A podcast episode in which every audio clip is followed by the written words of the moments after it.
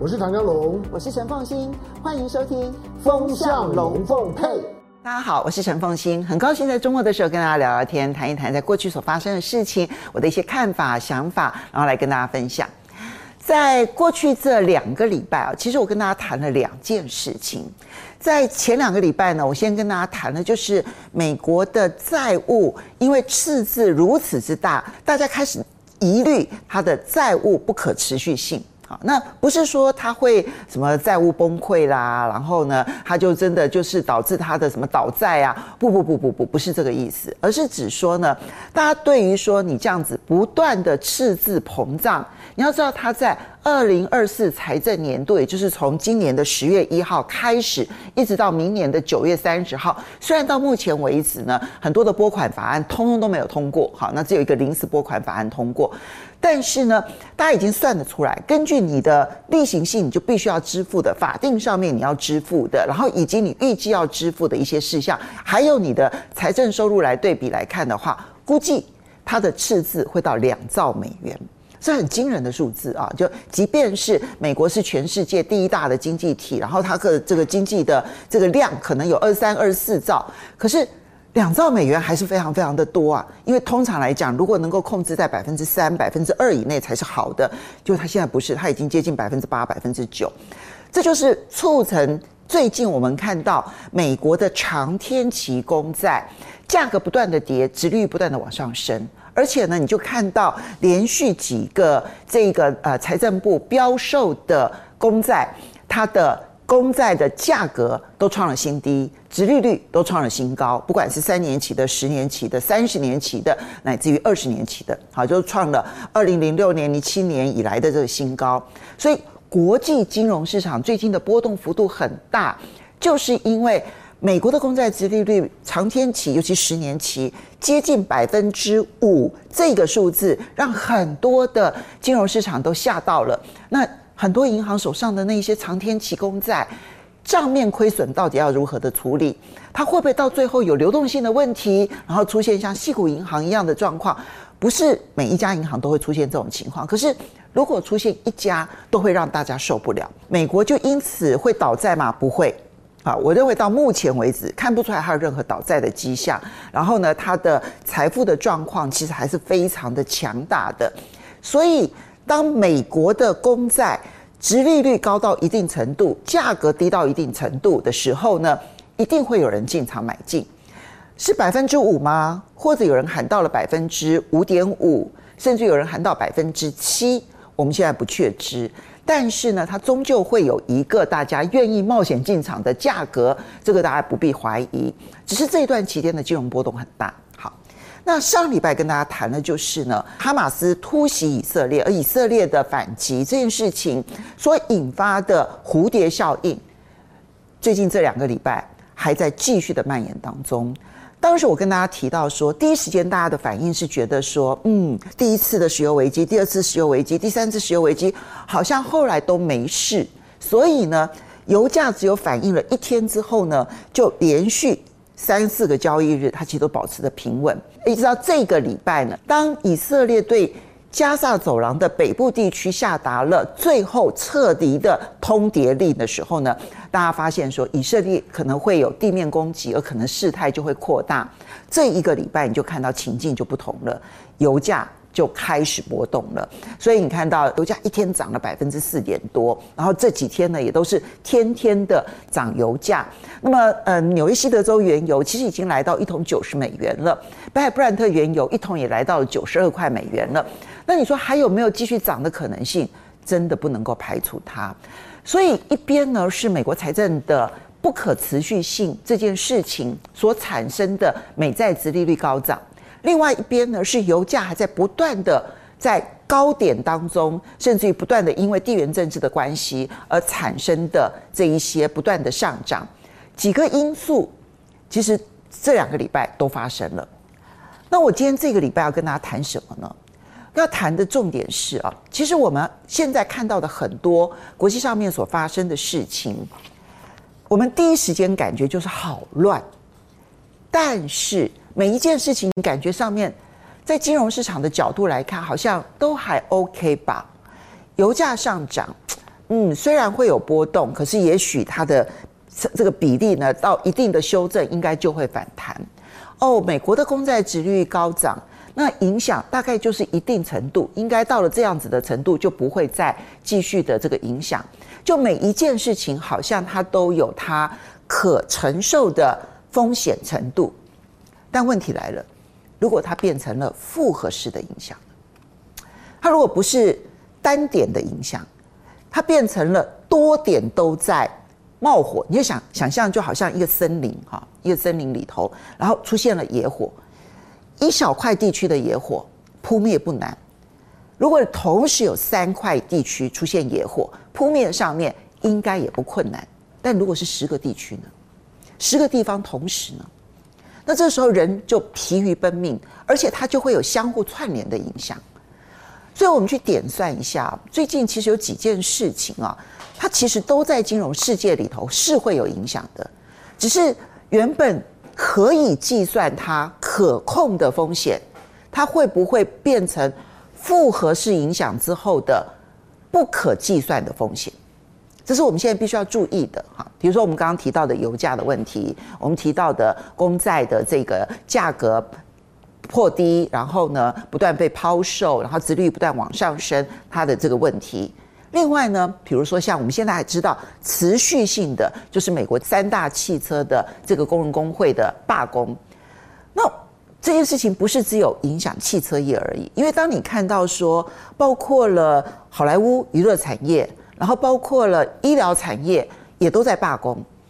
那这个罢工啊，它不会是仅限于这几个产业，因为他们罢工背后的原因其实就是很简单啊。就物价一直上涨啊，我赚的钱真的不够养活家啦，所以你、你们、你们这些这些公司高层领这么多钱，对不对？财富差距这么大，收入差距那么大，有什么道理说我们去承受所有的物价上涨的这个通膨压力，然后你们不愿意多付薪水给我们？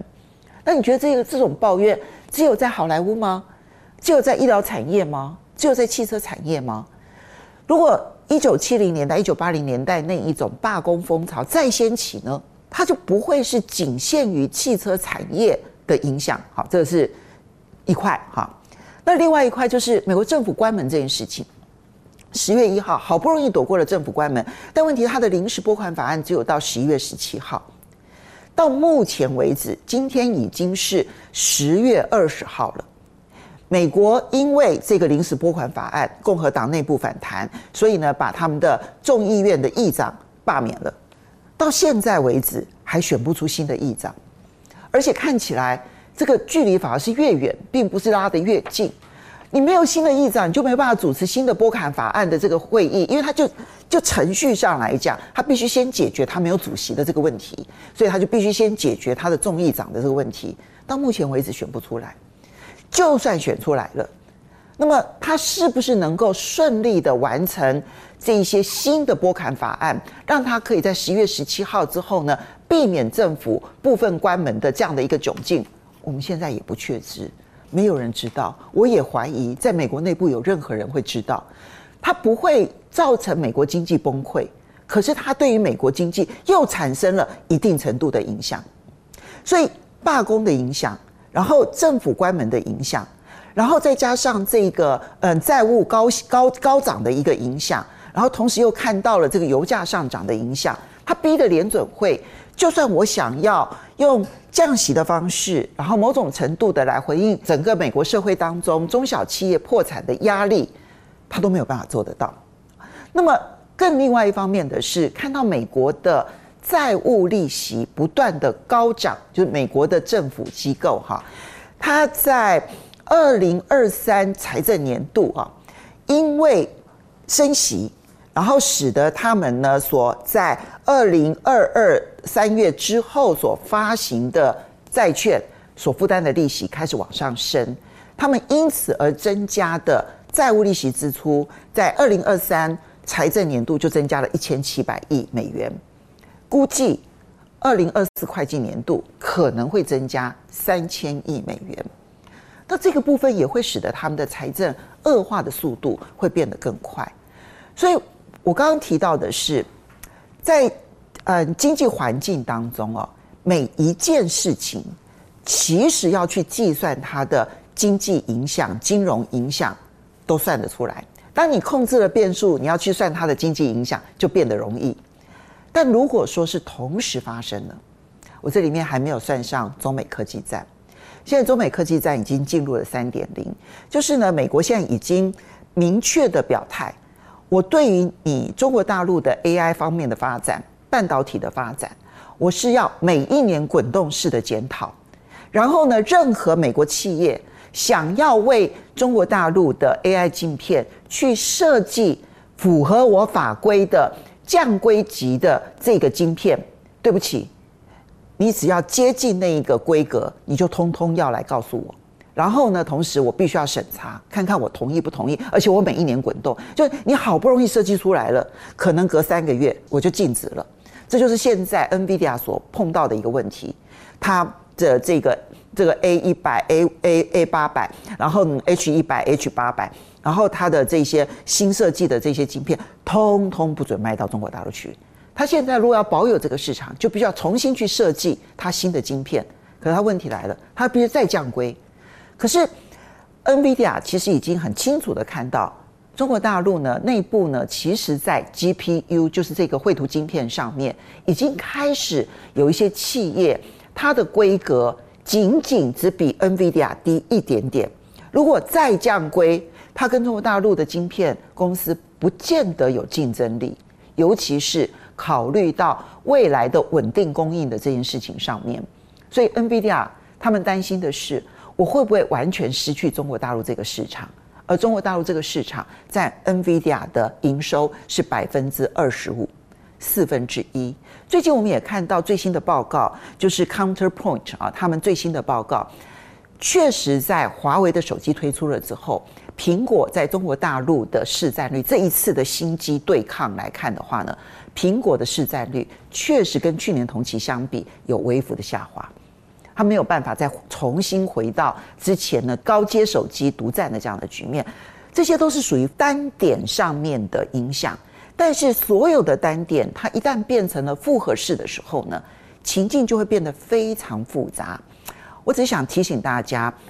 很多事情啊，尤其在经济上面，我常常觉得。嗯，经济上面的很多的运转呢、运作呢，它非常像是我非常喜欢打撞球了哈，